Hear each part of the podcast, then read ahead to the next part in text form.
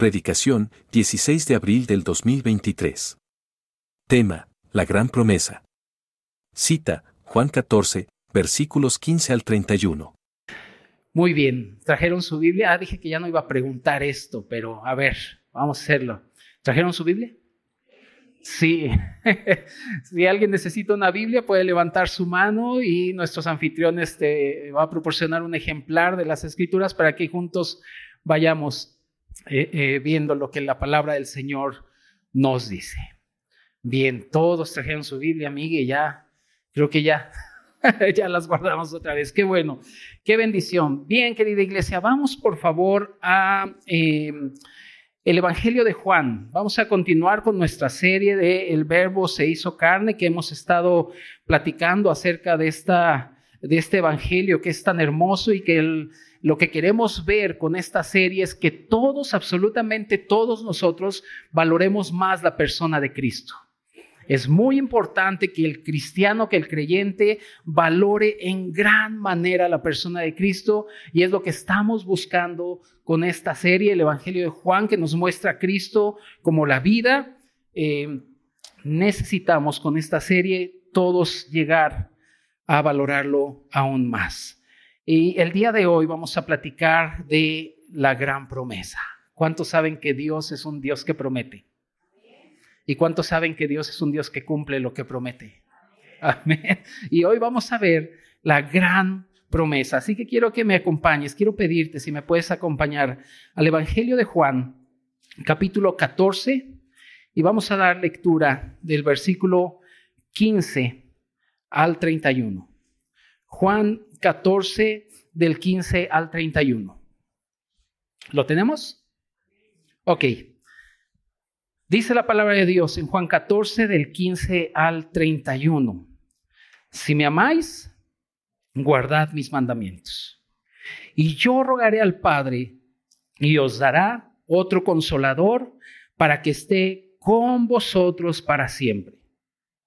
El Espíritu de verdad, a cual el mundo no puede recibir porque no le ve, ni le conoce, pero vosotros le conocéis porque mora con vosotros y estará en vosotros. No os dejaré huérfanos, vendré a vosotros. Todavía un poco y el mundo no me verá más, pero vosotros me veréis porque yo vivo, vosotros también viviréis. En aquel día vosotros conoceréis que yo estoy en mi Padre y vosotros en mí, y yo en vosotros. El que tiene mis mandamientos y los guarda, ese es el que me ama. Y el que me ama será amado por mi Padre, y yo le amaré, y me manifestaré a él.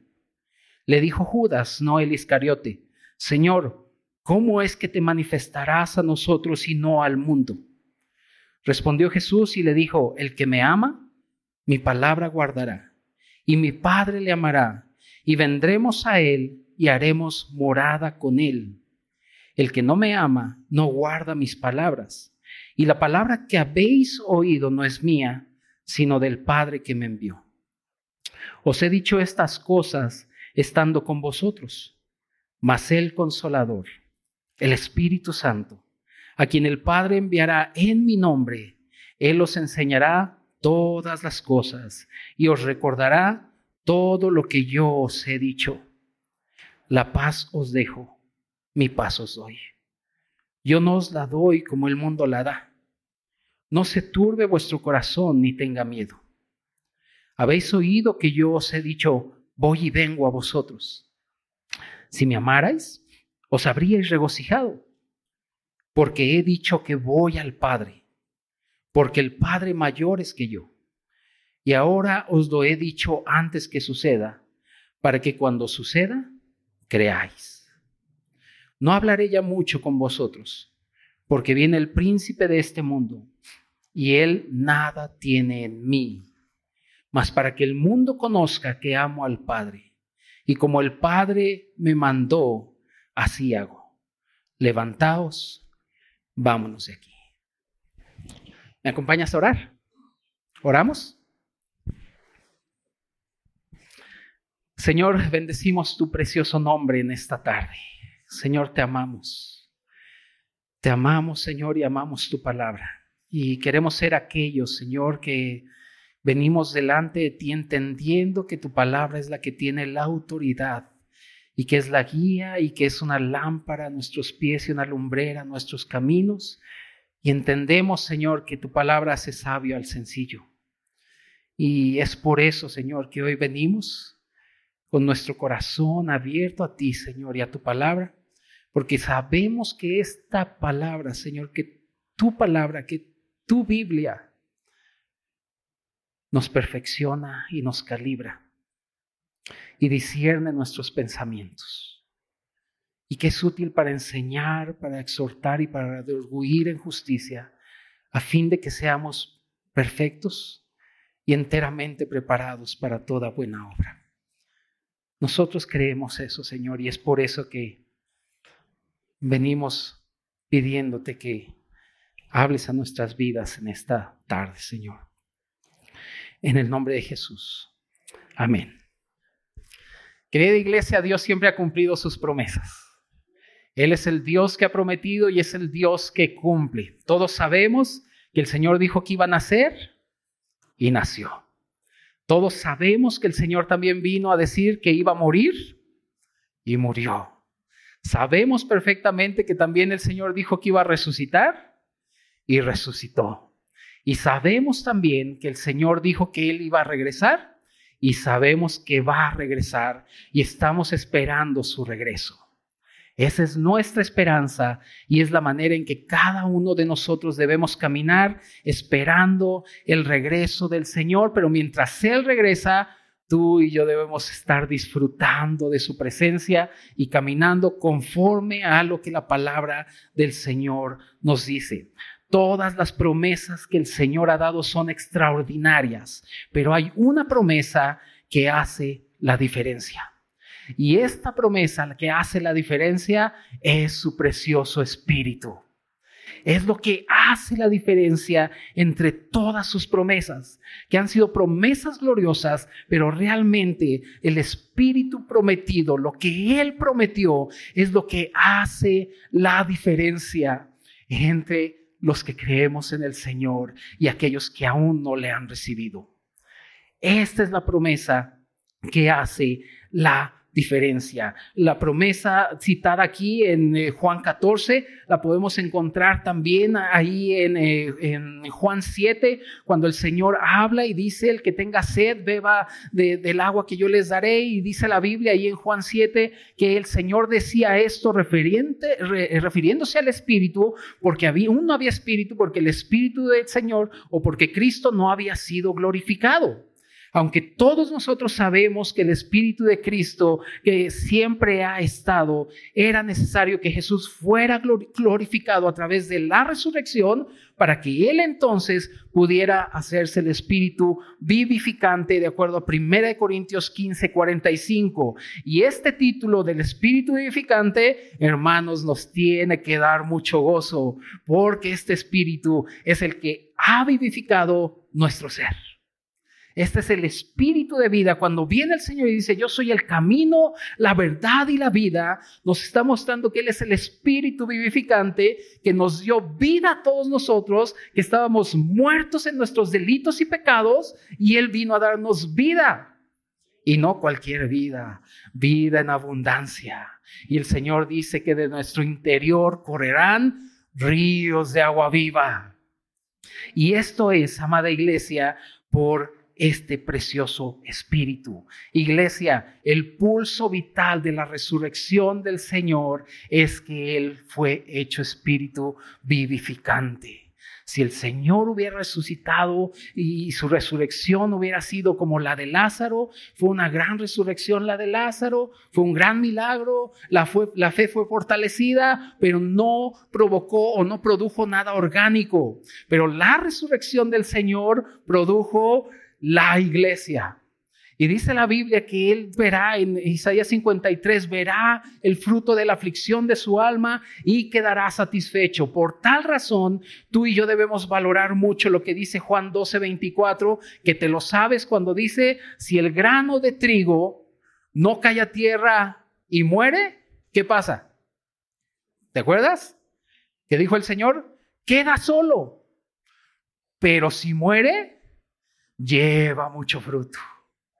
Y ahora la iglesia universal es el fruto de este grano de trigo, de esta semilla, la cual era Cristo mismo que murió y padeció por cada uno de nosotros. Hermanos, ahora tenemos el Espíritu de Cristo como agua viva en nosotros. Hemos bebido de esta agua y nuestra sed ha sido saciada. Nuestra sed ha sido saciada querida iglesia. Así que mira, eh, amada familia, esta gran promesa es una bendición. Todos nosotros debemos valorar la promesa dada aquí en Juan 14, que dijo que iba a venir otro consolador. Tenemos que valorarla en gran madera porque es una gran bendición, porque nos ha sido dado el Espíritu de verdad. Vayamos por favor allá Juan al versículo 15 al 20. Dice, si me amáis, guardad mis mandamientos, y yo rogaré al Padre, y os dará otro consolador para que esté con vosotros. ¿Cuándo? Para siempre. El Espíritu de verdad, al cual el mundo no puede recibir porque no le ve ni le conoce, pero vosotros le conocéis porque mora con vosotros y estará en vosotros. No os dejaré huérfanos, vendré a vosotros todavía un poco y el mundo no me verá más, pero vosotros me veréis, porque yo vivo, vosotros también viviréis. En aquel día vosotros conoceréis que yo estoy en mi Padre y vosotros en mí y yo en vosotros. Hermanos, el Espíritu de verdad nos ha sido dado. Y este es el Espíritu de verdad que nos enseña toda la verdad respecto a lo que Dios es y a lo que Cristo ganó en la cruz.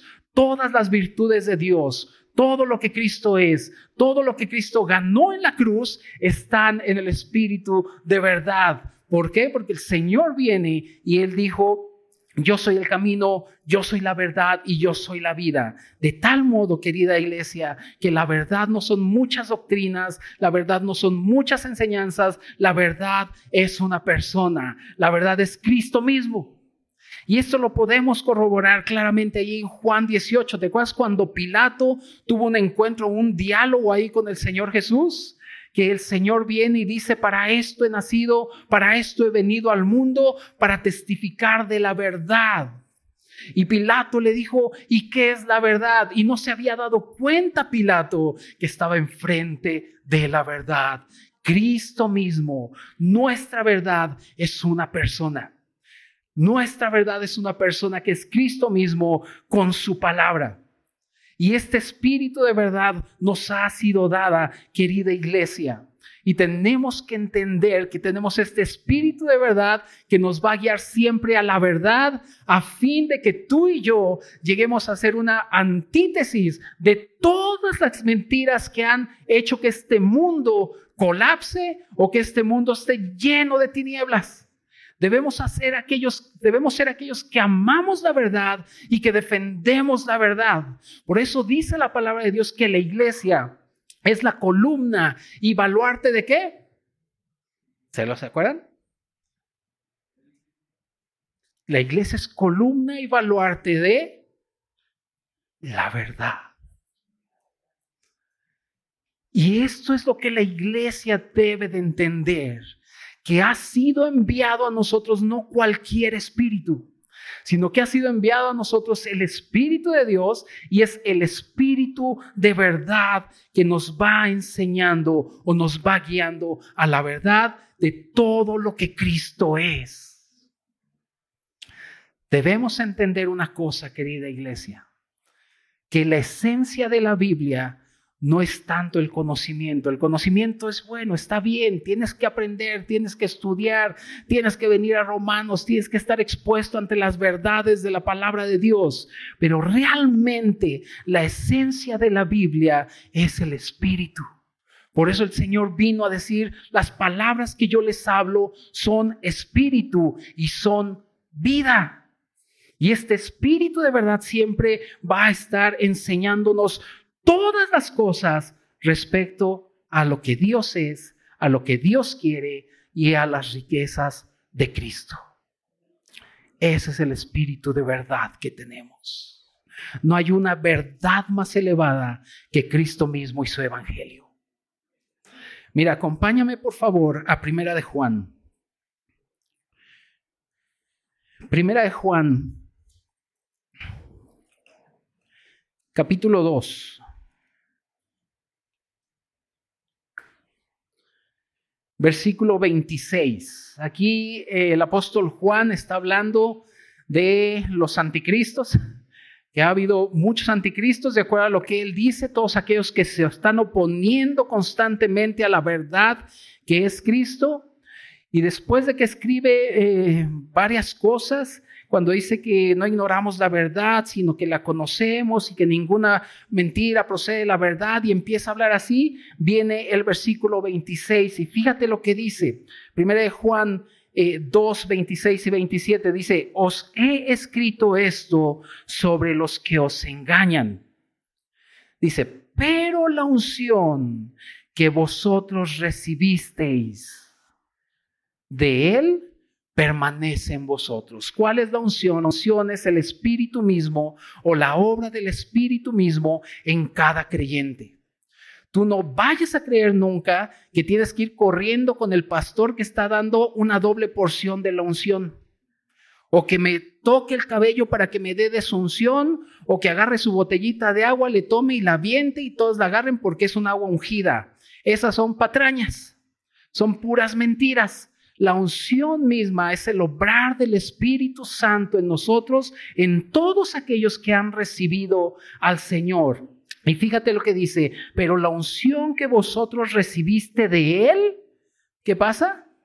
Permanece en vosotros y no tienes necesidad de que nadie os enseñe. Ya ves, pastor, por eso no vengo a Romanos, porque dice que no tengo necesidad de que nadie me enseñe. ¿Es esto lo que quiere decir? Yo estudio en mi casa solito, soy autodidacta, está bien, pero necesitas la iglesia. No puedes tener en tu cabecita preciosa el concepto de creer de que tu salvación es para que andes solitario. Dios no diseñó la salvación así. Tu salvación y mi salvación es para que estemos en la iglesia y para que seamos el cuerpo de Cristo, miembros los unos de los otros. Entonces, no se está refiriendo a enseñanzas externas. Se está refiriendo a que este espíritu, que es el espíritu de verdad, nos enseña todas las cosas respecto a Cristo. Que vamos a seguir leyendo. Dice la unción. Eh, eh, eh, no tenéis necesidad de que nadie os enseñe, sino como la unción misma os enseña todas las cosas. ¿Y qué dice? Y es verdadera y no es mentira, según ella os ha enseñado, ¿qué? O sea que, ¿qué te está enseñando el Espíritu de verdad siempre? ¿Cómo no hablarle a mi hermano? ¿Eso? ¿Qué te está enseñando el Espíritu de verdad siempre? A permanecer en Él. Permanecer en su verdad. Permanecer en el amor permanecer en la unidad y todo lo que la Biblia trae. Este espíritu de verdad nos enseña todas las verdades, todos los atributos y todo lo que Cristo es. Regresemos al Evangelio de Juan, por favor. No solamente tenemos este espíritu de la verdad que nos guía a toda verdad, querida iglesia, sino que también ahí en Juan 14, 18 dice, no os dejaré huérfanos, vendré a vosotros. Y este espíritu no solamente es el espíritu de verdad, sino es que el espíritu también de adopción. No solamente tenemos el Espíritu de verdad, sino tenemos el Espíritu de adopción con el cual clamamos. A ver como si lo creyeran. Con el cual clamamos, Abba Padre. Acompáñenme a Romanos 8:15. Romanos 8:15, para que veamos que este es la gran diferencia, la promesa del Señor, su precioso espíritu. Romanos 8:15. ¿Lo tienes? Para que lo subrayes.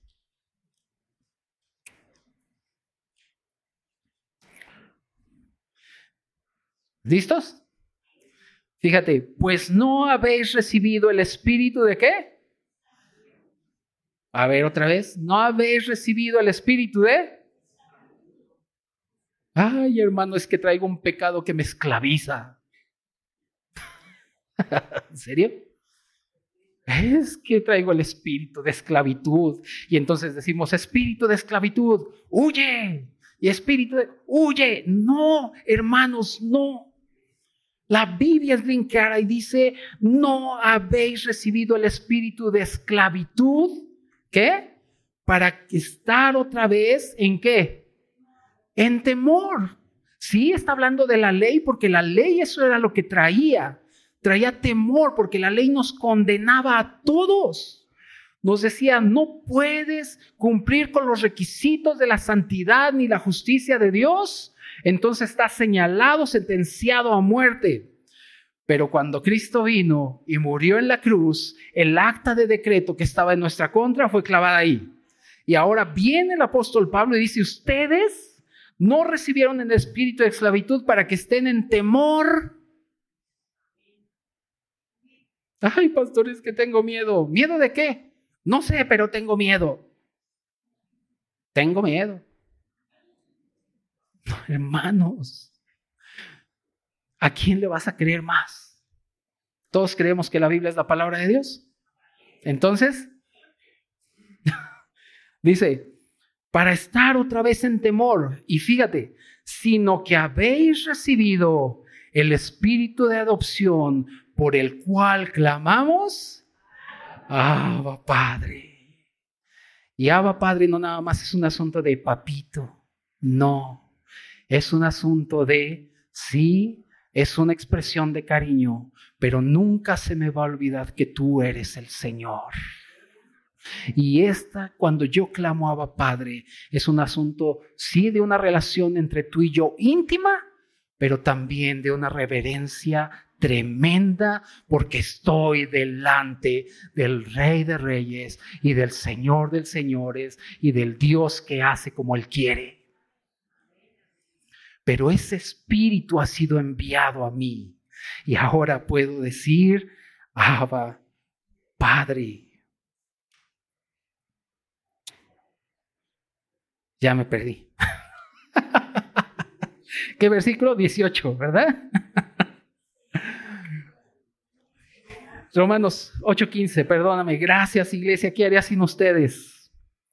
Gracias sino que habéis recibido espíritu de adopción por el cual clamamos, Abba Padre. Y fíjate el 16, el espíritu mismo, una vez que lo recibiste, da testimonio a nuestro espíritu de que eres el peor de todos, el derrotado, el fracasado. ¿Sí? ¿Estoy leyendo otra versión? Ay, es que estoy en segunda de San Jerónimo 2.10. ¿Qué dice? ¿Qué dice el Espíritu a nosotros? Oye, Moy, eres hijo de Dios, porque ha sido enviado a ti este Espíritu con el cual clamas, Abba Padre. Por eso siempre digo que somos los benditos del Señor nosotros. ¿Has visto qué bonito habla el Señor de sus hijos? no es como nosotros, qué bueno. Gálatas 4, acompáñame a Gálatas, Gálatas 4, del 4 al 6.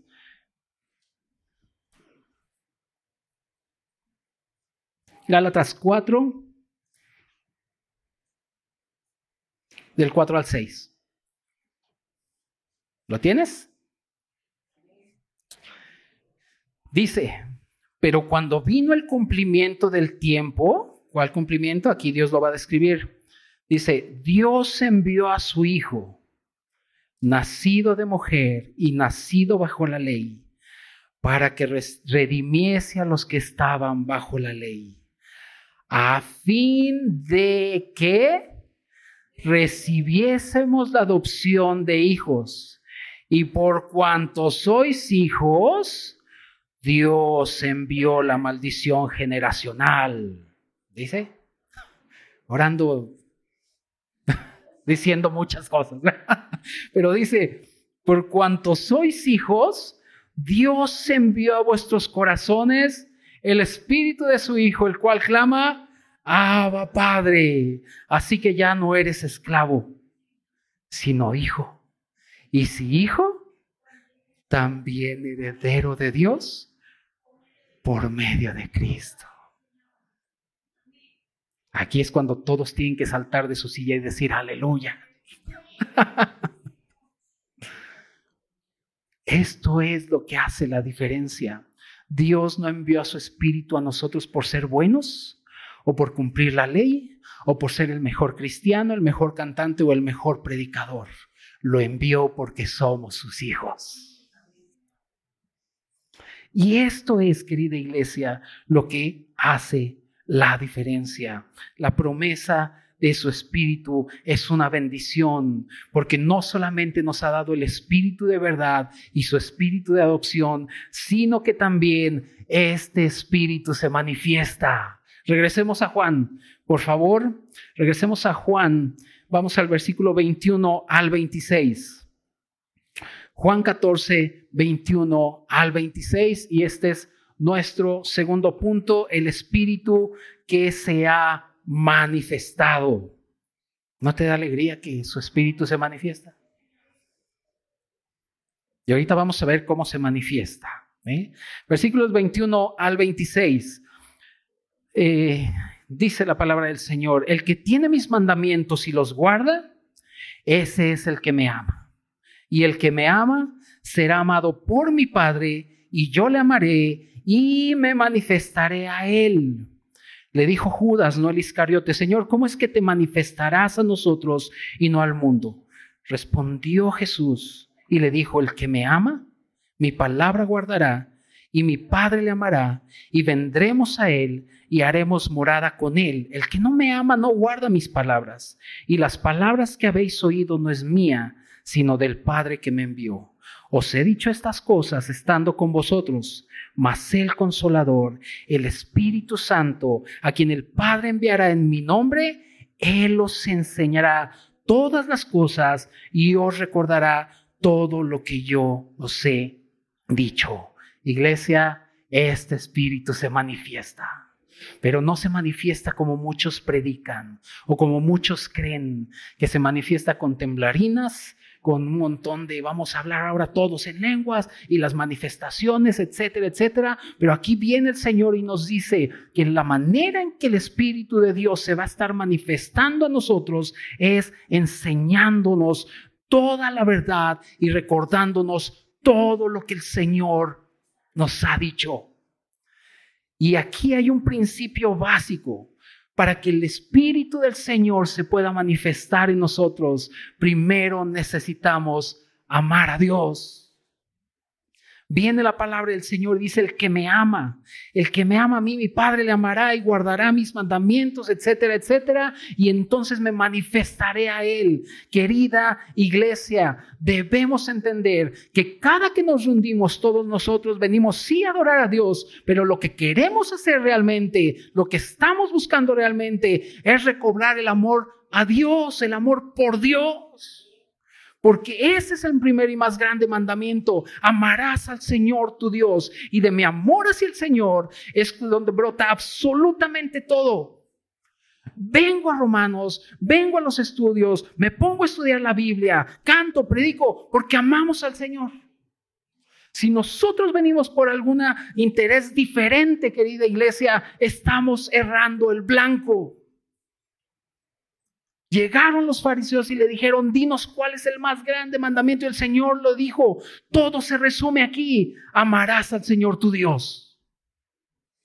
Y cada que nos unimos, cada que abrimos las escrituras, debemos entender y estar claros en esto. Necesitamos amar más al Señor porque Él nos amó primero. Y la palabra del Señor, ahí en Romanos 5, 5 dice que el amor de Dios fue derramado en nuestros corazones mediante el Espíritu Santo.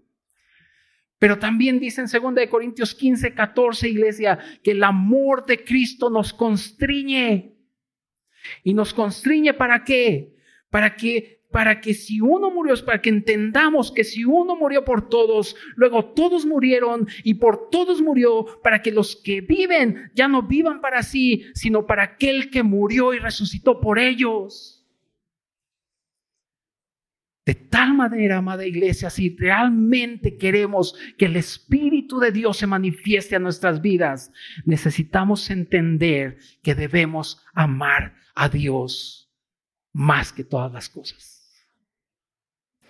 Y el Señor nos pide, pongan su amor en mí, pongan su confianza en mí, porque un día ya no vas a tener a tu papá, ya no vas a tener a tu esposo, no vas a tener a tus esposos, no vas a tener a nadie, pero con todo eso, si hemos puesto nuestra confianza en el Señor, estaremos firmes, porque hemos puesto nuestro amor en Él y nuestra confianza en Él. Y esto lo debemos entender claramente, querida iglesia, que mientras más amamos al Señor, más dulce su presencia es. Hermanos, llevo 23 años amando al Señor y hoy puedo decirte que el Señor es más encantador hoy. Ah, yo estoy bien enamorado de Él. Es como la relación con mi esposa. Cuando nos conocimos allá en la UNAM, pues sí, nos echamos ojitos, cambio de luces, los dos, y le dije, Señor, como que esa güerita me gusta. Y él dijo, como que ese morenito también. Y nos amamos, nos casamos, pero puede decir, decirte, y no porque esté ella aquí, pero puedo decirte que en los ya 14 años que llevamos casados, mientras más la conozco, más la amo, más me gusta como es, más le sigo echando cambio de luces. Y es lo mismo que pasa con el Señor. Mientras más lo conoces, más lo amas. Y mientras más lo amas, oh, Él es tan encantador. Y no lo digo yo, iglesia, lo dice la Biblia en mi libro favoritos, Cantar de los Cantares 5.16, dice, Él es todo deseable. ¿Amas al Señor?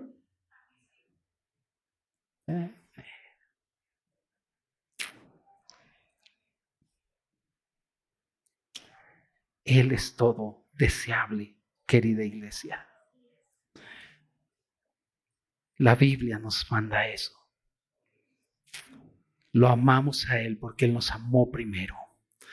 Y es aquí cuando el Espíritu se empieza a manifestar a nuestras vidas, fortaleciéndonos y llevándonos adelante. Querida iglesia, esta gran promesa es una bendición, no solo porque tenemos el Espíritu de verdad, no solo porque es el Espíritu que se manifiesta, sino también porque es el Espíritu que consuela.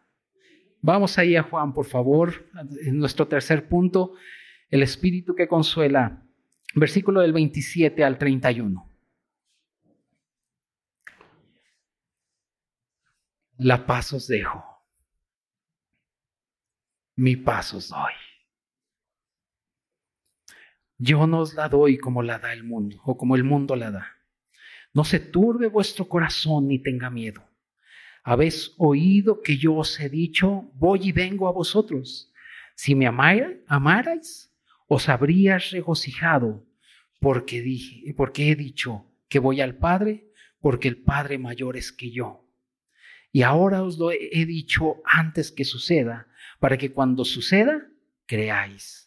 No hablaré ya mucho con vosotros, porque viene el príncipe de este mundo y él nada tiene en mí.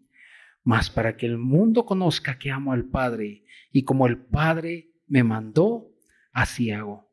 levantaos, vámonos de aquí. Iglesia, tenemos el Espíritu que consuela. Y la palabra consolador o el significado de la palabra consolador significa abogado. Y un abogado es alguien que está a nuestro lado para encargarse de nuestros asuntos y para animar con el fin de que el creyente tenga paz. Este es nuestro consolador. Y la paz viene aquí el Señor y dice, mi paz les dejo, mi paz les doy, no como la da el mundo, no se turbe vuestro corazón ni tenga miedo. Así que podemos ver la diferencia o, la contradicción de, estar turbado es la paz. Y estar turbado es eh, dejar, confundir a una persona para dejarla sin saber qué hacer y qué decir. Tú y yo no estamos turbados ni estamos confundidos. Tenemos la paz con Dios. Dios nos ha sido, nos ha hecho a Cristo como nuestra paz. Y esto es algo glorioso y algo que debemos todos valorar porque esta, esta paz vence todas las tribulaciones, iglesia. Esta paz vence todos los temores. Y la paz de Dios que sobrepasa, todo entendimiento. ¿Qué hace? Guardará vuestros corazones y pensamientos. ¿En dónde?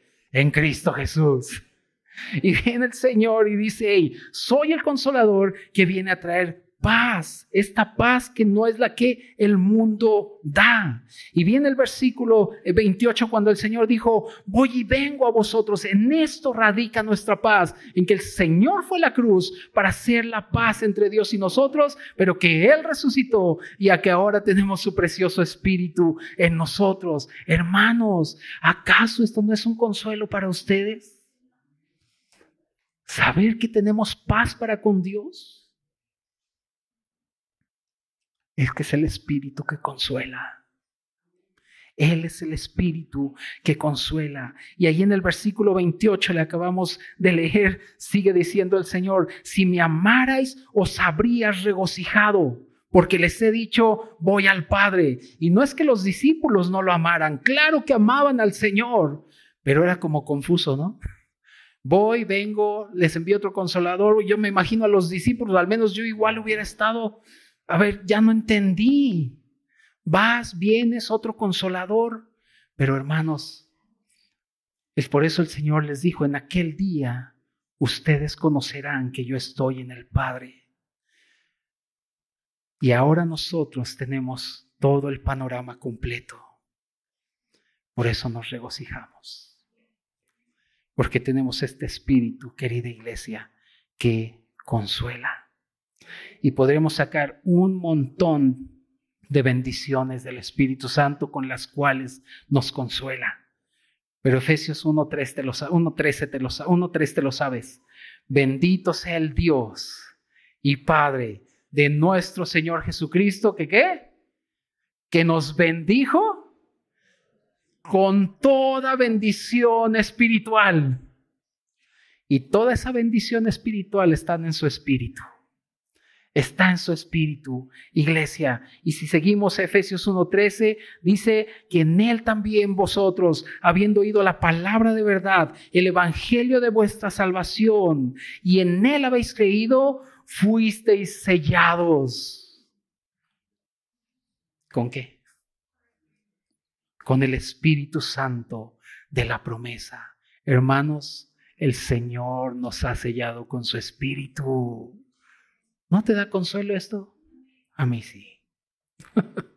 y no solo eso, cuando ponen un sello, está mostrando que somos de su propiedad, somos de Él, Él nos ganó, Él nos compró, pero sigue diciendo ahí en el, en el versículo 14 de Efesios 1, continúa diciendo que también Él es las arras de nuestra herencia. Es el anticipo o el disfrute que ya tenemos de Dios ahora. Por lo tanto, hemos sido sellados para ser propiedad de Él, pero tenemos las arras que es su espíritu para decir, tú eres mi porción, Señor, tú eres mío y yo soy de ti. Iglesia, esto nos tiene que consolar, porque Él es el consolador y podríamos seguir todo lo que el Espíritu Santo hace en nuestras vidas. Por eso recalcamos que esta es la promesa que hace la diferencia. Tenemos el Espíritu de verdad, el Espíritu de adopción, el Espíritu que se manifiesta y el Espíritu que consuela. Por eso la iglesia tiene que decir, Señor, tú eres bendito por los siglos de los siglos. Así que, amada iglesia, ¿qué tal si para terminar nos ponemos en pie y cantamos un poco de las verdades del Señor?